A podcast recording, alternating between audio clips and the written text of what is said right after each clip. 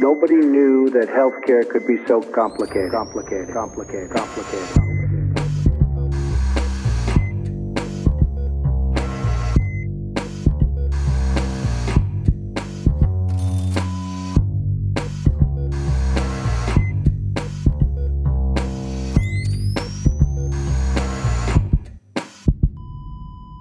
Salut und herzlich willkommen zur Gesundheit macht Politik Episode 61, unsere Corona-Time-Episode mit der Aufnahme am Freitag, den 13. Heißt das irgendwas für uns? Nee, nicht wirklich. Nee. Aber mit eurem Ist Podcast. mir auch nicht aufgefallen, bis bis mir jemand auf Twitter das geschrieben hat. Siehst du, mir fällt immer so ein Kram erst auf, wenn ich hier sitze und das vorlese. Wie auch immer, wieder dabei natürlich der Podcast-Arzt Pascal Noderik. Moin Pascal.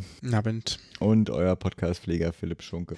Heute machen wir eine ganz kurze, fast nur Corona- und fast nur Pascal-Episode, weil sich die Ereignisse so gerade überschlagen. Äh, Du hast was äh, vorbereitet und hätten wir jetzt bis zur Aufnahme unseres Gespräches, Klammer auf, was Daumen drücken, am kommenden Dienstag dann äh, durchgeführt wird, äh, hätten wir da gewartet, hätte Pascal das alles wieder neu schreiben müssen und das wollte ich ihm dann doch nicht antun. Deswegen ein Corona-Update primär und bei mir gibt es noch ein paar kleine Lese- und Spendenempfehlungen für ein paar von unseren, keine Ahnung, journalistischen Freunden. Genau. Wollen wir was zu uns erzählen? Gibt es was Neues bei dir?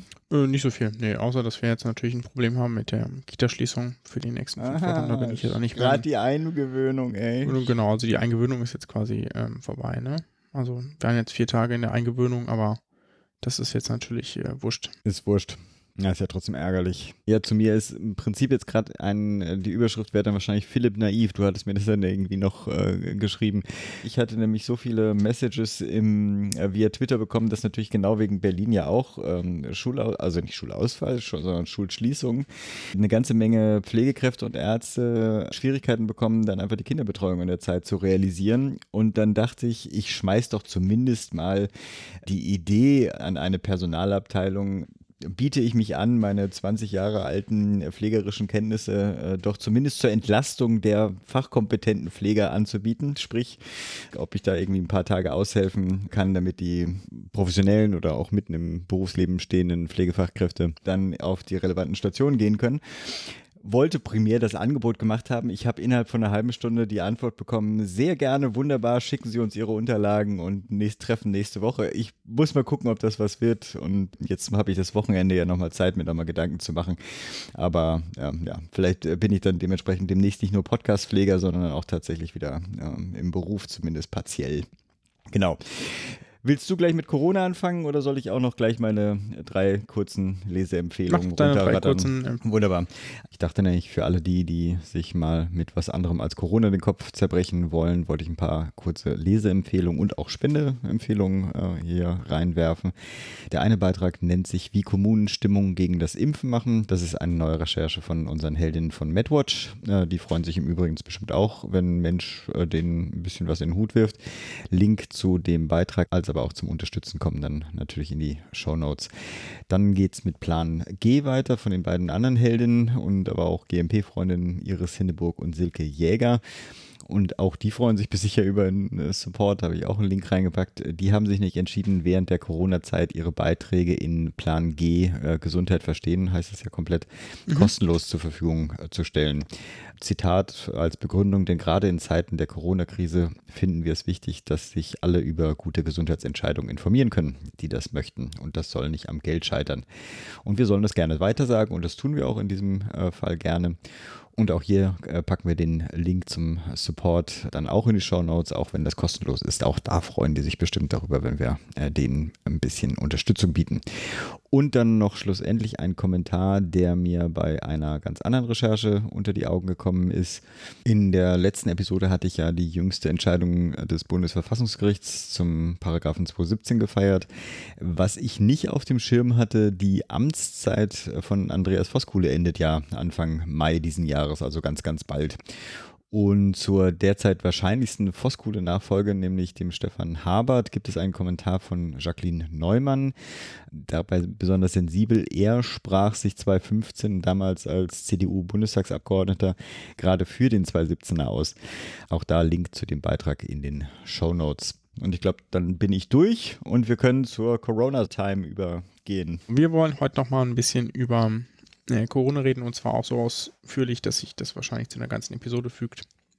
Es ist ganz witzig, ich hatte das vor zwei Tagen abends vorbereiten, haben sind Philipp und ich nicht zum Aufzeichnen gekommen und da hat sich schon wieder ist so viel in der Zwischenzeit passiert, dass ein bisschen was davon obsolet geworden ist. Aber das ist halt auch einfach die Lage, in der wir gerade leben. Deswegen nochmal 13.03.2020 um äh, 22 Uhr hier. Genau, also es ist viel passiert. Die letzte Episode haben wir am 1.03. aufgenommen, also für gerade mal zwölf Tagen. Und ich hatte mir hier notiert, ähm, Fälle heute international liegen bei über 137.000. Vor zwei Tagen waren es noch knapp 100.000. Also allein da mhm. sieht man einen krassen Anstieg. Von den täglichen Neuinfizierten sind nun mittlerweile fast ausschließlich alle außerhalb von China. Dort ist es, äh, denn wie wir ja schon gemutmaßt hatten, zu einem Abflachen der Infektionsrate gekommen, wobei da jetzt auch unklar ist, ob die denn, also selbst wenn die jetzt nochmal einen Aufflackern haben, ob die das denn publizieren. Ne? Mhm. Das hat mhm. ja vielleicht auch ähm, gewisse politische Gründe dort. Aber insofern man diesen Zahlen trauen kann, und ich denke auch darüber hinaus ist es zumindest zum Abflachen der Infektionsrate dort gekommen, durch die äh, dort groß angelegten Quarantänemaßnahmen. Äh, aktuell gibt es ähm, 5000 Tote, die auf die Covid-19-Erkrankung zurückgeführt werden. Mhm. In Deutschland selbst gibt es 3062 Infektionen. Vor zwei Tagen waren es noch 1246. Ne? Wahnsinn, also ne? Ganz schön heftig, ja, ja. Wir die sind jetzt hier in der Exponentialfunktion ja. angekommen. Ne? Im Rest der Welt dürfte es noch einen weiteren Anstieg in Infektions- und Todeszahlen geben. Das ist jetzt nicht überraschend. Insbesondere Italien, da hat man ja schon gesehen, wohin das exponentielle Wachstum führt. Und es ist eben sehr wahrscheinlich, dass es bei uns auch so weitergeht. Ne? Also, dass wir alle drei, äh, alle vier bis sechs Tage eine Verdopplung der Infektionszahlen haben. Mhm. Wenn sich das schneller abflachen sollte, ist das natürlich gut, weil das, das weil man dann sozusagen wissen würde, okay, das entweder okay, äh, das ist funktioniert oder wir testen nicht genug. Mhm. Die beiden Möglichkeiten gibt es ja immer. Naja, dass die Zahlen im Iran zum Beispiel so niedrig sind, liegt möglicherweise auch vor allem daran, dass die eben nicht genug Testkapazität haben. Wenn die alles testen könnten, was wir testen können, dann würde es da viel mehr mhm. Äh, gezählte Infektionen geben, wäre die Vermutung. So. Ähm, was ich dich mal fragen wollte, weil ich mir unklar ist, ob ich das erklären sollte oder nicht. Ähm, Merkel hat ja gesagt. Flatten ja, the curve. Ja, das hat sie auch gesagt, ja, aber so, äh, dass ungefähr äh, zwei Drittel der Bevölkerung werden es kriegen. Ja, habe ich gehört, aber ich glaube, das ist noch ein bisschen erklärungsbedürftig. Genau, ich dachte, ich äh, probiere es vielleicht nochmal kurz zu erklären. Alle, die es jetzt hier nicht mehr juckt, die können ja Kapitelmarke überspringen. Ähm, das basiert auf der sogenannten R0, also der Basisreproduktionsziffer eines Virus. Oder um es verständlich zu sagen, wie viele neue Patienten infiziert denn ein Infizierter? Und diese Zahl liegt für dieses Virus bei etwa 3. Also gibt es echte Schwankungen, manche sagen 2,5, manche 3,5, aber nehmen wir 3 an. Mhm. Ja, das hatten wir im ersten Podcast schon mal auch ausführlich, erklärt. Wenn also ein Infizierter drei neue infiziert, führt das also zu einem deutlichen Anstieg der Fallzahlen. Ja. Damit diese Kurve wieder abflacht, die Epidemie also dabei ist, müsste die R0 auf 1 sinken. Also ein Erkrankter kann nur eine Infiz Person nur infizieren. Mhm würde die R0 sogar unter 1 sinken, also auf 0, irgendwas, dann läuft das die ganze Epidemie auf einen Stillstand zu, ne? weil sich das Virus dann eben nicht mehr adäquat ausbreiten kann. So, wie gelangt man dahin? Aktuell, sofern es keine Behandlungsmöglichkeit und vor allem keine Impfung gibt, über Immunität. Ja? Also einer, nochmal zusammengefasst, ein Erkrankter infiziert aktuell drei weitere. Und wenn das nur eine Person sein soll, dann müssen die anderen beiden also immun sein. Mhm. Ja? Zwei Drittel sind 66 Prozent der Bevölkerung. Das heißt, das Virus kann sich dann nicht mehr ausbreiten, wenn es wenn auf zwei Kontakte stößt, die es nicht infizieren kann. Okay, dann sinkt es. Das nennt sich dann Herdenimmunität. Mhm. Ja. Genau, so. Okay, das heißt also, sich das. nicht in den nächsten das Wochen wird das diese, diese 80 Prozent erreicht haben, sondern äh, diese 80 Prozent der Bevölkerung werden irgendwann erreicht sein müssen. Genau, werden irgendwann erreicht sein müssen, damit es quasi, das wird vielleicht das hängt so ein bisschen davon ab. Ne? Wenn jetzt zum Beispiel diese R0 nur bei 2,5 ist oder vielleicht sogar bei 2, wenn man da irgendwas bisher falsch angenommen hat, dann ist es natürlich auch deutlich früher erreicht. Und das muss auch gar nicht so, das, dieses, bis wann wir sozusagen diese Durchseuchung ja, der Bevölkerung erreicht haben, das ist eben halt wichtig für die Kapazität des Gesundheitssystems. Mhm. Ja, klar. Aber für uns ist es natürlich günstig, wenn wir das erst in, ja, von zwei Jahren erreichen, ne? weil dann haben wir viel Zeit, alle schwerwiegenden Fälle, die dann darunter auftreten, auch zu erkranken. Mhm. Da vielleicht noch, was wir, ich glaube, wissen, die aktuellsten Zahlen, die ich gesehen habe, sind, dass ungefähr 16 Prozent der Infizierten schwer erkranken, das ist schon viel, mhm. 5 Prozent intensivpflichtig werden und 2 Prozent davon beatmet sind. Ähm, das kann man sich ja dann so selbst mal hochrechnen, wenn man das möchte. Dann vielleicht noch eine kurze Korrektur. Ich hatte bisher mal gesagt, so das wird sich dann abschwächen im Frühling und Sommer. Es gibt eine Modellierung dazu, dass sich das mit den Wärmetemperaturen möglicherweise nicht passiert. Mhm. Deswegen lassen wir vielleicht mal lieber offen, wissen nicht, ob es passiert, werden wir dann in Kürze wissen. Wir wollen jetzt aber heute eher über die politischen Maßnahmen und Konsequenzen dieser Pandemie sprechen. Aber vielleicht fangen wir trotzdem mit Italien an. Italien ist nach dem ersten Anstieg der Fälle ja bereits konsequent vorgegangen ne, und hat eine Quarantäne im Norden des Landes verhängt, die dann jetzt vor wenigen Tagen auch über das gesamte Land verhängt wurde. Und Österreich und Spanien haben jetzt seit heute auch die ersten Quarantänezonen. Italien hat sogar, ähm, zumindest laut den ersten Fallberichten, noch probiert, im Krankenhaussektor Kapazitäten zu schaffen und Stationen geleert. Das heißt, die Ärzte hatten noch für ein, zwei Tage quasi ähm, sehr wenig zu tun. Ja? Mhm. Nicht akute Maßnahmen unterbrochen etc. Und das war sehr, sehr sinnvoll. Und das hätte ich in Deutschland auch vermisst, wenn es denn jetzt nicht äh, sozusagen angelaufen wäre. Ja, jetzt ist ja das Ziel ab Montag. Ne? Kann man Ja, jetzt ja auch ja. fragen, warum nicht ab heute, aber halt ab Montag immerhin. Ne? Elektive Eingriffe und Aufnahmen zu verschieben. Mhm. Bis denn bisher, zumindest so meine Informationen hier aus dem Rest des Landes, da läuft ähm, der Unibetrieb oder der Klinikbetrieb äh, noch sehr regelhaft. Ja, es gibt auch noch einige Klinikträger, insbesondere private, die operieren bis zum letzten. Ne? Also Mhm. ähm, nach außen hin irgendwie gut aufgestellt, aber intern wird da immer noch fleißig weiter belegt. Ähm, dabei wäre es jetzt wichtig, jetzt schon Einhalt zu gebieten, um dann eben Platz zu schaffen, weil wir eben nicht wissen, seit wann wir denn sozusagen schon diesen Infektionszahlenanstieg haben, weil ich meine, dass jetzt die Leute krank werden, das hat ja schon eine gewisse Latenz, ja. Mhm. Und jetzt haben wir noch mal ein paar Tage Latenz, vielleicht bis zu 10 Tagen, vielleicht aber auch nur 5 Tage, vielleicht aber auch 14 Tage, äh, bis dann die ersten Ateminsuffizienzen dadurch kommen. Ich Mhm. meine, wir haben ja schon Leute auf der Intensiv, ne? aber jetzt von diesem drastischen Anstieg der Fallzahlen werden wir demnächst dann auch einen Teil der Patienten intensivmedizinisch betreuen müssen. Und dafür wäre es ja gut, wenn wir da entsprechende Kapazitäten hätten. Ne? Denn Intensivkapazitäten sind ja so schon immer schwer zu kriegen. Ne? Die sind so immer schon sehr voll. Aber nochmal zurück zu Italien. Italien hat aber vermutlich das Problem, dass die schon viel früher eine unbemerkte größere Verbreitung des Virus hatten und dadurch einen solchen Anstieg der Fallzahlen erlebt hat oder gerade erlebt, der das Gesundheitssystem an den Rand der Überforderung bringt, beziehungsweise darüber hinaus bringt. Ja. Ähm, aus Bergamo zum Beispiel wissen wir Berichte, wissen das auch aus anderen Bereichen, dass die täglich um die 20 neuen Patienten mit Covid-19 auf- auf Station bekommen, Mhm. ja, mit einer beidseitigen interstitiellen Lungenentzündung, die ja manchmal auch noch beatmungswichtig ist. Das schafft kein Krankenhaus, das komplett zu stemmen. Mhm. Wir haben schon in China gesehen, dass diese Überforderung des Gesundheitssystems zu mehr Todesfällen führt. Das kann man ganz einfach daran sehen, dass es sehr viele Tote in Wuhan gab, aber weniger in Hubei, obwohl das ja das gleiche Virus war. Ne? Also weniger in der Region drumherum, dafür in Wuhan selbst aber, weil dort die Kapazität des Gesundheitswesens nicht ausgereicht hat. Das war überhaupt nicht überraschend, ne? Mhm. wenn es so eine starke Anstieg plötzlich gibt. Ja. Deswegen ist möglicherweise auch die Todesrate in Italien so hoch im internationalen Vergleich, weil sie ist höher, als wir sonst erwarten würden, dass sie ist. Mhm. Die andere Möglichkeit ist natürlich, dass die Italiener, klar, die haben ja gerade genug zu tun mit Tests, ne, dass die ähm, viele der milden Verläufe gar nicht testen können und deswegen viele unerkannte Infektionen haben und deswegen Okay. die Rate Okay, so klar. ist. Ne? Also wir wissen es nicht, was sozusagen jetzt dahinter steckt. Das wird man nur retrospektiv sehen können. Hm. Bringt denn die Quarantäne was? Hm, In China hat man das ja schon gesehen, dass das zu einer deutlichen Reduktion der Ausbreitung führt. Jetzt geht auch das normale Leben in China wieder los.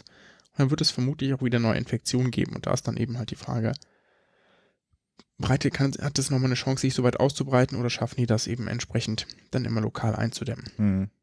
Ja, aber im Sinne von Flatten the Curve ist das natürlich äh, trotzdem eine sinnvolle, auch für China quasi sinnvoll, wenn man das dann halt wegen den, die Ausbreitungsgeschwindigkeit auf die anderen Regionen dadurch reduzieren kann. Ja, genau. Es gibt auch einzelne äh, Arbeiten aus China, die zeigen, dass sich die R0, ne, die wir ja schon hatten, durch eine häusliche Quarantäne deutlich senken lässt, nämlich auf bis zu 0,4. Das ist ja das, was wir hier, Oh, okay, sehr schön. ähm, Mhm. was, was ja da sozusagen auch gerade erprobt wird in Italien. Ne? Das Mhm. wäre natürlich gut, weil man dadurch das tatsächlich stark eindämmen kann. Jetzt gibt es ja hier aus dem Krisenstab in Deutschland hier die Empfehlung, was ja auch schon praktiziert wird, die Absage von Großveranstaltungen. Es gibt eine Reisewarnung für Italien. Das BMG beschafft zentrale Intensivkapazitäten. Sonntagsarbeit wird wieder erlaubt, um äh, bestimmte Güter herzustellen. Ja, aber jetzt ist ja noch die Frage, Quarantäne in Deutschland, wie funktioniert denn das? Das ist ja vielleicht irgendwie interessant zu Mhm. wissen. Ihr habt ja bestimmt mitgekriegt, dass äh, Herr Spahn immer sehr viel empfiehlt und appelliert. Der kann aber selbst gar nichts beschließen, deswegen ist er auf das Appellieren angewiesen. Gesundheit ist in Deutschland weitgehend Ländersache und damit auch die Epidemiebekämpfung. Ähm, auf nationaler Ebene könnte man zum Beispiel die Grenzen kontrollieren oder, äh, aber das ist jetzt in dem Fall nicht so richtig sinnvoll. Ähm, und eine Notstandsregelung, die im Grundgesetz verankert ist, die greift eben nur bei Krieg, Naturkatastrophen oder bei inneren Unruhen. Da kommt jetzt hoffentlich nicht zu. Ja, ja klar. schon gedacht. Du, du vertwitterst ja, ja schon die Bilder von den leeren Einkaufsregalen. Ja, ja ich fand's heute, ich fand's mega. Ich habe ähm, im letzten Podcast schon gesagt, dass ich glaube, dass ein Case-Tracking und das Containment wohl nicht mehr richtig möglich sein. Mhm. Das RKI sagt derzeit noch, also ist mein, zumindest mein letzter Wissensstand heute Abend, dass wir immer noch in der Containment-Phase sind. Okay. Wo, probieren die Ausbreitung einzudämmen. Ich äh, bleibe dabei, dass ich denke, dass das schon vorbei ist, dass wir da einen Schritt weiter sind und wir jetzt sozusagen in die Protection-Phase kommen. Mhm. Ja, ähm, da geht es dann den, um den Schutz vulnerabler Gruppen im Sinne, ganz im Sinne von Flatten the Curve, ne? weil mhm. es, wird, es gibt so viele Infektionscluster hier in Deutschland, da wird es, es wird sehr wahrscheinlich immer zu weiteren Infektionen kommen. Mhm. Ja. Ähm, klar, es kann natürlich sein, dass jetzt der ganze Spaß mit den Schulen, dazu kommen wir gleich noch, mal erfolgreich ist, aber das wissen wir eben nicht. Hm. Sag mal, übrigens, haben wir Flatten the Curve erklärt oder ist das erklärungsbedürftig? Können wir vielleicht gleich noch machen. Okay, gut. Mhm. Machen wir erstmal ja. kurz das Infektionsschutzgesetz. Da steht nämlich der ganze Spaß drin. Ich möchte mal ein paar Paragraphen daraus vorstellen. Jetzt nicht wirklich, keine Sorge. Aber was man vielleicht irgendwie wissen sollte, Paragraph 28 da drin erlaubt tatsächlich die Beschränkung von Veranstaltungen oder Ansammlungen einer größeren Anzahl von Menschen.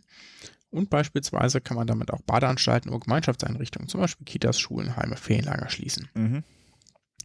Paragraph 29 erlaubt die verpflichtende Beobachtung. Also man kann verpflichtet werden, vom Gesundheitsamt beobachtet zu werden. Mhm. Ja ähm, wenn man jetzt zum Beispiel Verdachtsfall ist. Mhm. Paragraph 30 erlaubt die Quarantäne, gegebenenfalls auch unter Zwang. Ja, die Länder haben dafür Sorge zu tragen, dass gegebenenfalls, wenn es nicht anders möglich ist, auch Räume, Einrichtungen und Transportmittel dafür zur Verfügung stehen, müssen diese gegebenenfalls schaffen und unterhalten. Okay. Ja, das heißt, man kann ganze Haushalte oder auch Teile von Haushalten etc. alles unter Quarantäne setzen und das ist mit ordentlicher Strafe bewährt. Also kann man bis zu zwei Jahre für theoretisch wow wenn man sich daran nicht hält. Ja. Das glaube ich gerade ein bisschen, glaube ich, wäre der Rechtsstaat damit überfordert, aber sollte man vielleicht, sollte man vielleicht mal nicht testen. Ja, hat ja auch seinen Sinn.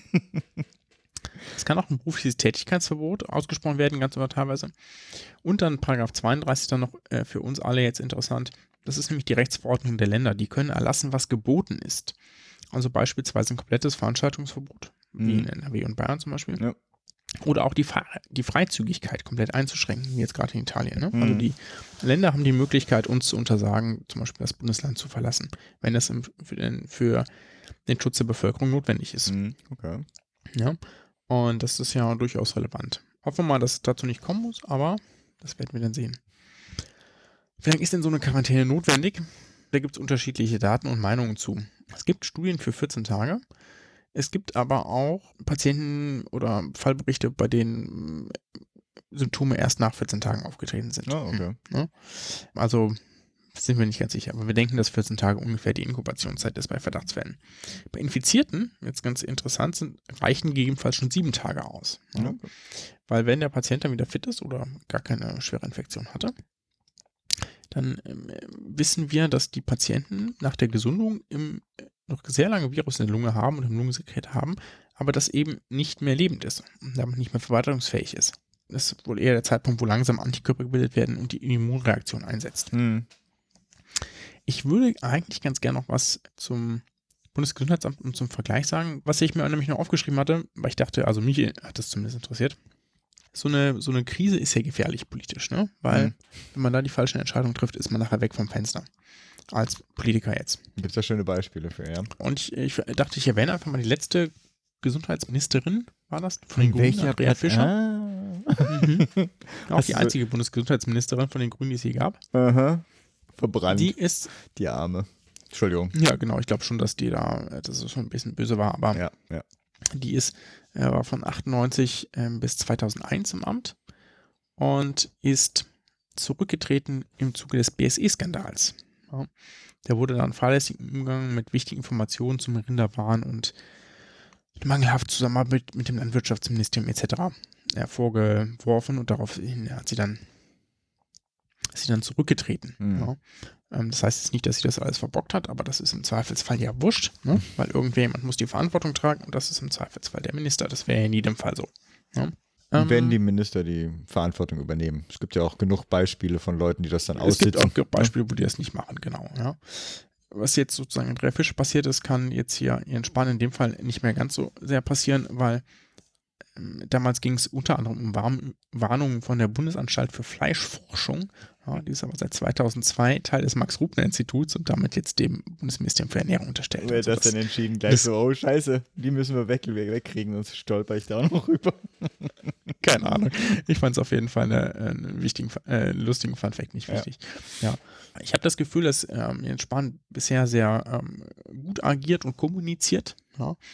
Ähm, jetzt kann man sich natürlich fragen, klar, wenn das, wenn wir jetzt, wenn unser Gesundheitssystem jetzt doch noch in die Knie gehen sollte, ja, was ja ein Risiko ist, was besteht. Ja, und da sind wir bei Flatten the Curve übrigens. Genau, dann wäre das natürlich ein Risiko. Ja. Machen wir doch mal ganz kurz diesen Flatten the Curve Abstecher. Wenn wir jetzt sagen, es gibt, es, ist, es werden sich so oder so ein Großteil der Bevölkerung wird dieses Virus bekommen und dann eine Immunität dagegen entwickeln. Ja. Und wir wissen, dass von diesem Anteil 15% schwerkrank werden. Hm. Schwerkrank heißt vielleicht, dass ein guter Teil vielleicht noch zu, ja, vielleicht ein Teil damit noch zu Hause sein kann, aber ein guter Teil davon ins Krankenhaus muss. Dann ist ja für das Gesundheitssystem total relevant, treten diese 100.000, also kommen diese 100.000 Patienten jetzt alle im März Mhm. oder im, unterm April oder kommen die im Verlauf der nächsten anderthalb Jahre? Ich glaube, mehr braucht man 10.000 gar nicht erklären. Ich glaube, das ist dann eigentlich verständlich, was damit gemeint ist. Ne? So, deswegen äh, müssen Flatten the Curve heißt, wir strecken das über die Zeitachse und hoffen, dass sich die Leute nach und nach anstecken. Ja. Ja. Langsam, also auch eure Omas und Opas werden sich gegebenenfalls anstecken, aber hoffentlich, wenn die sich anstecken, ist dann auch ein Intensivbett für sie frei, wenn Ja, das ja. denn notwendig werden sollte. Toi, toi, toi. Das Ja. ist so das, was wir damit erhoffen und erreichen wollen.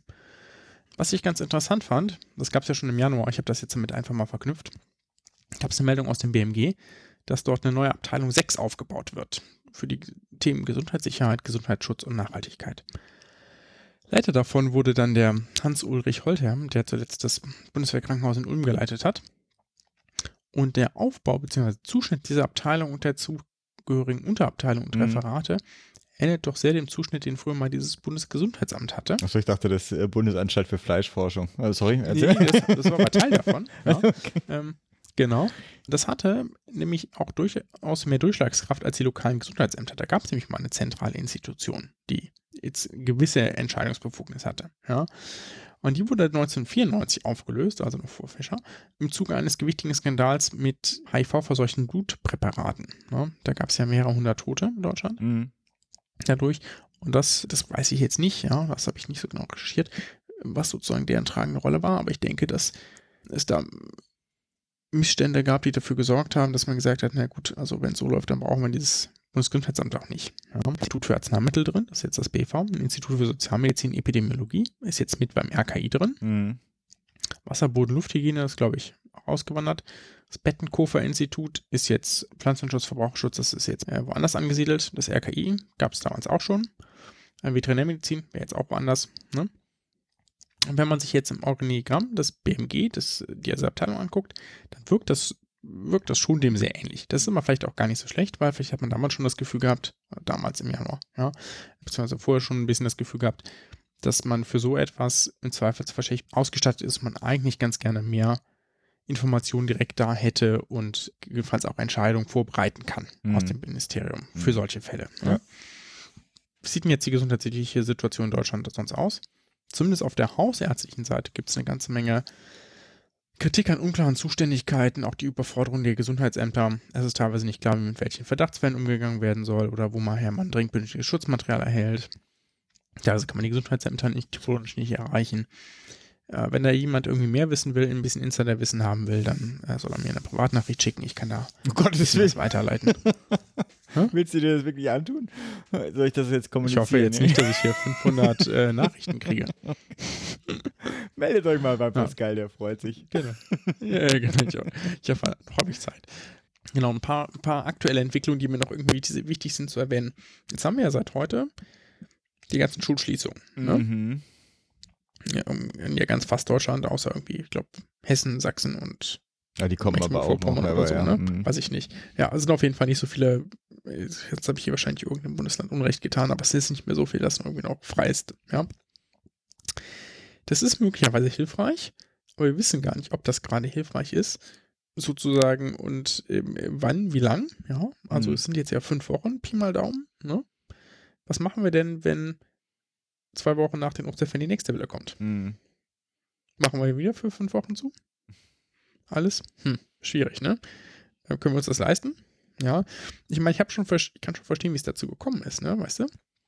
Da sitze da und eigentlich sagte hier Deutschland Chef-Virologe, kann man glaube ich gerade so nennen, ne? Mhm. Professor Drosten gerade so, wir brauchen Zeit, lass das mal übers Wochenende beraten, weil das ist eine wichtige Entscheidung. Und dann schließen die ersten zwei Mm. Bundesländer. Und Mm. dann fragst du dich als Politiker, wie stehe ich denn jetzt da, Wenn ich jetzt wenn ich jetzt hier in abwarte. Baden-Württemberg abwarte und dann Mhm. passiert was? Mm. bist du weg vom Fenster. Ja. Trägst du die Verantwortung. Ja. ne? Also bist du vorsichtig und sagst, naja, machen wir jetzt auch zu. Genau, jetzt ist es ja in Deutschland zum Glück so, da haben wir gewisse Ausgleichsmechanismen. Wer jetzt in Quarantäne ist, kann nicht mehr arbeiten. Wenn ich arbeite, verdient auch nichts. Irgendwann, es gibt Länder ohne Sick Pay Leave, ja, ohne irgendwie Lohnfortzahlung im Krankheitsfall. In Deutschland gibt es da zum Glück eine Regelung durch die- auch das Infektionsschutzgesetz. Also der Arbeitgeber zahlt weiter und der kann sich die Kosten dann vom Land wiederholen. Ne? Ist zumindest mal ganz sinnvoll. Jetzt mit Kinderbetreuung, da soll es ja zumindest Ausnahmen geben für Elternteile, die in sogenannter kritischer Infrastruktur arbeiten, also Medizinpersonal etc. Was ist denn zum Beispiel mit, ähm, ich sag mal, Chemikerinnen, Pharmazeuten, die sonst Medikamente herstellen? Mm. Das jetzt aber teilweise ruhen lassen. Also wird vielleicht einfach weniger passieren. Das wird man ja erst im Verlauf merken, wenn da was fehlt. Und äh, noch viel verrückter ist der Lieferkettenengpass. Ne? Also die Lieferkette aus China, da sind bestimmt noch die letzten Sachen irgendwie unterwegs gewesen. Ja, die sind ja noch irgendwie, konnte man jetzt noch verarbeiten. Und jetzt wird man aber demnächst feststellen, oder stellen die Firmen vielleicht auch schon fest, dass jetzt irgendwie die Zeit, die China jetzt braucht, um wieder anzulaufen, ja, dass da irgendwie anderthalb Wochen, äh, anderthalb Monate Pause war. Ne? Das heißt, die kriegen jetzt erstmal ein paar Wochen keine Teile mehr. Mm. Sei es Ja, jetzt für egal was. Ja. Ja. Und das, das mag jetzt vielleicht irgendwie egal sein, wenn es darum geht, irgendwie Buchseiten herzustellen, ja, oder ähm, sonst irgendwas, aber es gibt ja auch irgendwie Bestandteile, sei es nur zum Beispiel, wir bleiben mal im Gesundheitsbereich, fast alle Wirkstoffe von Arzneimitteln werden in China hergestellt. Und Mm. Ja. Also das, das kann auch richtig sein, dass uns da noch richtig, richtig viele Medikamente ausgehen. Seit gestern rationiert das Deutsche Rote Kreuz die Ausgabe von Erythrozytenkonzentraten, also Blutkonserven, Mhm. ja, da die regionalen Spendertermine ähm, eingeschränkt werden und demnächst nicht mehr stattfinden können. Ja. Ne? Weil es ja eine Ansammlung von Menschen. Ja. Damit gibt es weniger Blutspender, damit gibt es demnächst nur noch rationierte Blutkonserven. Also baut mal keinen Unfall bitte. Ja. Ja. Wir haben demnächst eine Unterversorgung mit Erythrozytenkonzentraten, Blutkonserven, eine Unterversorgung gegebenenfalls mit Medikamenten. Ne? Das wird sportlich. Ja. Da kommt uns vielleicht ganz zugute, dass wir jetzt keine Elektiveingriffe mehr durchführen, wo dann auch Transfusionen möglicherweise Mm. benötigt werden. Ja. Und dann der nächste Spaß, von wegen ja, die Leute, die ja kritische äh, Infrastruktur sind, tun auch arbeiten gehen, auch können arbeiten gehen, weil deren Kinder betreut werden. Es gibt eine ähm, Studie aus den Niederlanden, nachdem äh, 4% der Krankenhausmitarbeiter mit äh, Coronavirus infiziert sind. Die haben mal so eine Testung gemacht, wie viel es Mhm. denn trifft. Mm. Ähm, das wird auch bei uns relativ schnell passieren. Ne? Und dann ist eben die Frage, Ich, ich Ob mache dann die, die Aufzeichnung aus der Quarantäne raus. Ich gebe dir Bescheid. ja, wer weiß. So, und jetzt äh, kommt noch ein kleiner Einschub, den mir Pascal dann später noch geschickt hatte. Und danach geht es dann wieder weiter. Ich habe noch eine Sache vergessen, vielleicht kannst du dir noch hinzufügen, vielleicht auch einfach hier aus der Sprachnachricht. Aber vieles von dem, was ich mir politisch gewünscht hätte, ist jetzt schon angestoßen oder passiert vielleicht in den nächsten Tagen, sei es irgendwie, die, dass keine elektiven Eingriffe und Aufnahmen mehr in Krankenhäusern stattfinden, dass es dafür eine finanzielle Abpufferung gibt für die Kliniken, auch ganz wichtig, denn sonst gibt es diesen, würde man ja trotzdem probieren, das so weit, weiterlaufen zu lassen, wie es möglich ist. Aber eine Sache, die äh, jetzt in Bayern auch schon begonnen wurde, aber finde ich noch mehr Aufmerksamkeit verdient hat, sind die äh, alten Pflegeheime. Dort, wo nämlich eigentlich nur Risikogruppen für das, für das Covid-19 leben, ist es wichtig, dass man da möglichst nicht das Virus hineinträgt. Deswegen, wenn ihr irgendwie Oma oder Opa da besuchen wolltet, ähm, haltet es kurz. Äh, wenn ihr euch schlecht fühlt, geht lieber nicht hin Und wenn möglich, ähm, vielleicht macht es auch mal für ein paar Wochen nicht und ruft nur an oder meldet euch so dort. So, und dann wieder zurück zur Aufnahme. Wir haben ja Trump als Einführung, den internationalen Blick auf Bolsonaro und Trump. Bolsonaro ist infiziert, soweit ich das äh, verfolgen Ja, er, letzte Meldung bei der FAZ war, er dementiert das, was natürlich auch nichts bedeutet, aber. Genau, aber ich, also ich glaube, das ist ähm, schon recht wahrscheinlich. Es gibt ja auch Bilder von ihm mit Maske vor der Kamera. Ne? Also ich glaube schon, dass die, also dass das nicht unwahrscheinlich ist, ja, und es bedeutet ja auch, das ist ja nichts, also das ist ja per se erstmal nichts Schlimmes. Ja klar, das ist ein älterer Mann so und der hat vielleicht auch Vorgreifen, das weiß ich jetzt nicht. Aber das heißt ja nicht, dass er regierungsunfähig ist noch heißt es, dass es bei ihm zu einer schweren Erkrankung führen muss. Ne? So. Man kann ja hoffen. Entschuldigung. Und klar, das Problem für ihn ist natürlich, dass er das ja quasi als Fake News betitelt hat, das, die ganze Story. Ja. Und wenn ihm jetzt die Ärzte sagen, nee, hast du doch, dann ähm, stürzt natürlich das Weltbild so ein bisschen zusammen. Ja. ja, und Trump ist natürlich einfach mal wieder ein Idiot, ne? Also so, hat ja auch irgendwie so gesagt, so, ich übernehme keine Verantwortung für irgendwas heute in der Pressekonferenz eben. Also ist einfach ein großer Witz, ne? ich, ich, persönlich hoffe ja, dass ihm das so jetzt auf jeden Fall die Wiederwahl verhagelt. Aber äh, schauen wir mal. Ja. Gut. In diesem Sinne, bleibt gesund, macht noch mehr gesund. Noch mehr genau. Nobody knew that healthcare could be so complicated, complicated, complicated, complicated.